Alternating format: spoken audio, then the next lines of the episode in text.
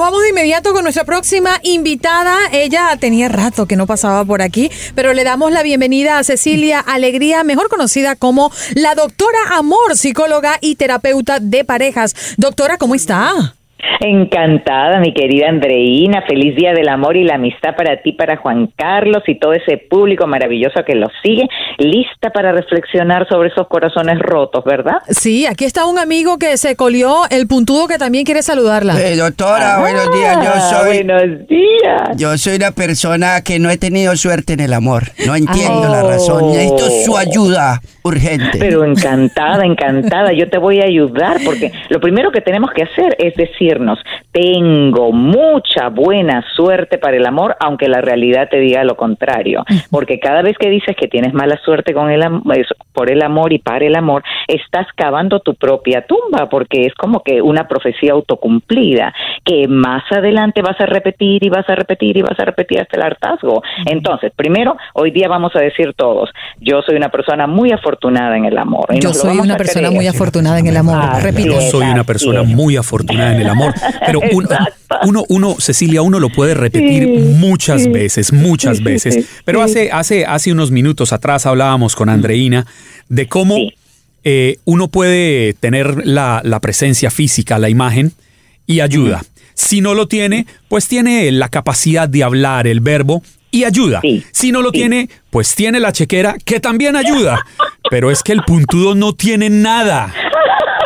Ay, ni Ni el, ni el- ni el verbo, ni el verbo porque no sé inglés, doctora, ¿verdad?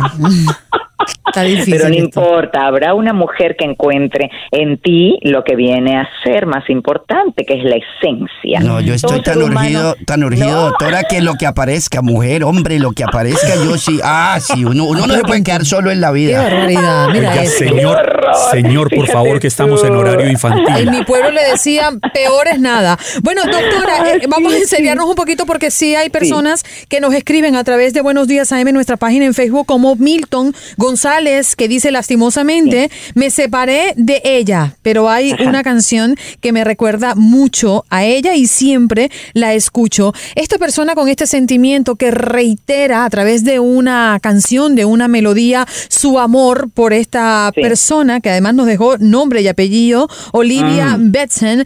¿E- ¿Es bueno, es sano que él siga escuchando esa canción que le recuerda? No, porque lo que necesitamos es, cuando una relación se termina, debemos aplicar el siguiente eslogan que yo misma he creado, que es como una especie de mantra que nos va a ayudar a progresivamente liberarnos de la nostalgia y la melancolía que nos anclan a una persona y nos impiden encontrar a cualquier otra que podría ser la indicada. Porque si esa mujer ya no está en su vida, es porque no era la persona correcta para él, si no hubiera permanecido. Entonces, el eslogan es, la bendigo, la perdono y la dejo ir.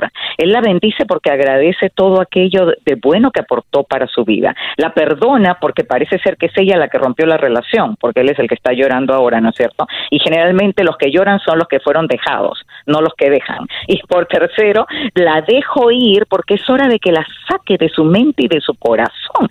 Si no, no va a haber espacio para que él rehaga su vida. Y eh, torturarse escuchando una canción que la recuerda lo peor que hay que hacer. Entonces, a todos aquellos que han terminado relaciones, voten las fotos o escondan las fotos. Si las tienen en la computadora o el celular, pónganlas en una carpeta de archivo o les hacen delete, las borran por completo. No escuchen música romántica que los ponga nostálgicos o melancólicos, escuchen música alegre, música, música divertida, vayan a lugares con amigos, distraigan su mente y sobre todo concéntrense en reconocer si esa persona ya no está en mi vida, es porque Dios así lo quiso y me ha cerrado una puerta por mi propio bien y tal vez esta sea una lección que tenía que aprender. Ya no voy a volver a repetir los mismos errores y lo mejor de todo esto es que me salvé de ser miserable, porque si esta persona ya no está en mi vida, ya no me va a hacer la vida miserable. Milton González, esto es para ti. Milton y Olivia Betsen, que ahora están separados. Pero aunque ha pasado el tiempo, Milton sigue enamorado. Y hoy en San Valentín, él no la puede olvidar. Él le enseñó la bachata y ella le enseñó a amar. Ah, que se olvide, que no vuelva a bailar bachata para que no la recuerde más. Qué bonito. Sí, pues porque fíjate, Nelson puede estar muy enamorado, pero ella de repente ya rehizo su vida, de repente ella ya tiene inclusive otro hombre y él sigue como repito anclado con unas cadenas que le impiden ser feliz, porque si él me dijera, yo escuchando esta música, recordando mi fracaso amoroso soy feliz, pero no creo que eso sea así. Si ve puntudo las ventajas de que no se haya enamorado, no le han roto el corazón todavía. Ah, no, no, no. Pues yo quiero que me lo rompan, sí, yo sí, que me rompan este corazón que está intacto para entregarlo. Vaya, vaya, viole la ley y verá cómo la policía le rompe el corazón a golpes. Hay mucha gente con el corazón roto, pero yo les quiero decir que el amor implica cierta dosis de sufrimiento de todos modos, y de sacrificio. Para pareja feliz. Exacto, porque fíjate Juan Carlos, cuando uno se casa o está en una relación de convivencia, lo que sea, viviendo bajo el mismo techo con una persona que aunque digamos se nos parece, en realidad es totalmente diferente a nosotros, ¿qué es lo que va a producir el sufrimiento? La reducción del egoísmo humano, porque vamos a tener que aprender a dejar de ser egoístas o si no vamos a fracasar en esa relación. Ya no soy yo con mi dinero, yo con mis cosas, yo con mi tiempo, yo con mis amigos, somos nosotros nuestro dinero, nuestras cosas, nuestros amigos y todo lo tenemos que compartir. Y entonces si no dejamos el egoísmo, no vamos a poder amar. Queremos reiterarle a la audiencia que estamos completamente en vivo también a través de Facebook Live. Allí estamos, nos encuentran a través de Buenos Días AM, nuestra página en Facebook, y estamos completamente en vivo. A partir de este momento también pueden dejar su mensaje en esta transmisión y lo estaremos leyendo al aire. Las personas que se comunican con nosotros pueden hacer también preguntas a la doctora Amor a través del 1833-867-2346. Andreina, y sobre todo para las mujeres que nos escuchan y, y de pronto tienen inquietud por conocer al puntudo, pueden entrar a ese Facebook Live en Buenos Días AM, lo ven y podrán manifestarle su interés si de pronto les parece que ¿Y por qué tú y, y yo les prometo que les digo mentiras, porque la doctora, la psicóloga, eh, debe, debe, saber que la mentira es fundamental para el matrimonio. Hay que decir cosas imposibles. Te bajaré la luna. ¿Sí o no? Te bajaré la luna. doctora, doctora Cecilia, ¿qué le decimos a este señor hablando de mentiras? ¿Son sanas las mentiras en el amor? Eh, no, claro que no es lo opuesto, ¿no? Inmediatamente la persona comienza a mentir. Esto nos lleva a una cadena de traiciones una tras otra, porque de la mentira blanda o mentira inocente, que algunos la catalogan así, se pasa a mentiras mayores y se termina en la mentira máxima, que es la traición. Por ejemplo, la infidelidad es una manera de mentir, ¿no es cierto? Y una manera muy burda y horrible. Entonces, ¿qué tenemos que hacer? Decir la verdad en amor es decir, saber decir la verdad. Y lógicamente en la primera cita uno no va a contar todas sus verdades, uno tiene que ser inteligente. En la medida en que se va avanzando en la relación, uno va siendo más abierto o abierta, más transparente, abriendo el corazón, diciendo las cosas que uno siente. Pero al principio, lo que está diciendo el puntudo, así es su nombre artístico, ¿verdad? Señora, el puntudo para Lo, lo conocen en el bajo mundo como el puntudo. bueno, pues que resulta lo que él está diciendo de decirle cositas bonitas a ella para bajarle la luna, eso no es mentir, eso es elogiar, ¿no? Como por mm. ejemplo, eh, regodearse en decirle cosas que él sabe van a agradar a su oído. Claro, no le va a decir que es la mujer más bella del mundo a una mujer que no es bella, pero le puede decir, eres la mujer más bella del mundo para mí ante mis ojos, ante mi corazón. Y eso sí puede ser verdad, porque él la mira con unos ojos de amor. Entonces, hay que saber decir las cosas agradables sin exageraciones que parezcan falsas, pero no hay que dejar de decir esos elogios, ¿ah? Siempre digan. Yo una le dije a una mujer, te bajaré la luna, y me dijo, no he podido bajar la gasolina, bajar la luna, usted me dijo. que no, no, era poética, no era poética. Doctora, debatíamos un poquito más temprano sobre esos matrimonios que tienen muchísimos años, ¿no? Hablemos de 15, 20, 25 años de casados. Y decía Ino que al pasar el tiempo, esa, esa ilusión se apaga y que ya no eran los mismos detalles con los que tú te lucías un 14 de febrero cuando estabas recién casado o de novios. ¿Qué es lo que pasa eh, en las parejas? Que esto no se mantiene.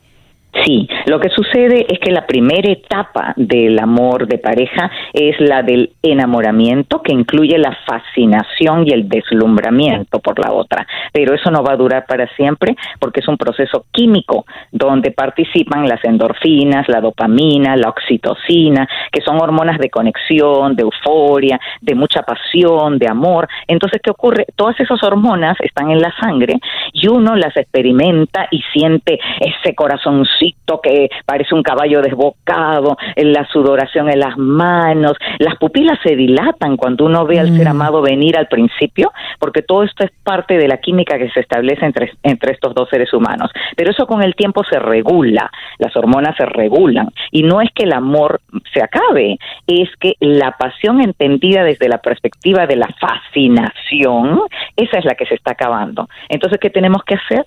Poner un esfuerzo especial de nuestra parte para tratar de recrear todas aquellas escenas, aquellos momentos románticos que generan la presencia de esas eh, hormonas en la sangre. Entonces, por ejemplo, eh, ir a caminar bajo la luna llena al lado del lago, el mar, el río, depende de dónde esté la pareja, si el clima lo permite, o simplemente salir a pasear por el parque tomados de la mano, mirarse a los ojos mientras brindan, cosas simbólicas y bonitas que hacían cuando estaban en su mejor etapa, las tienen que recrear, o sea, hacerlas permanentemente para que el romance sea reavivado, porque si no, muere por sí solo. Nosotros tenemos mucho amor por la doctora Amor y como ya el tiempo se nos fue, Puntudo le va a dedicar algo a la doctora Amor, ¿verdad? Gracias. Venga, usted, doctora. Una, última pregunta. Por ejemplo, digamos, la relación ya erótica debe ser a partir de la cual cita, porque una vez es muy rápido y a veces lo votan a uno por dormido. Más o menos en qué promedio se debe hacer esa petición, doctora. Oh, no, no, tienen que esperar mucho los caballeros, porque realmente la dama que se hace valer. y las damas también, porque los caballeros no somos tan fáciles.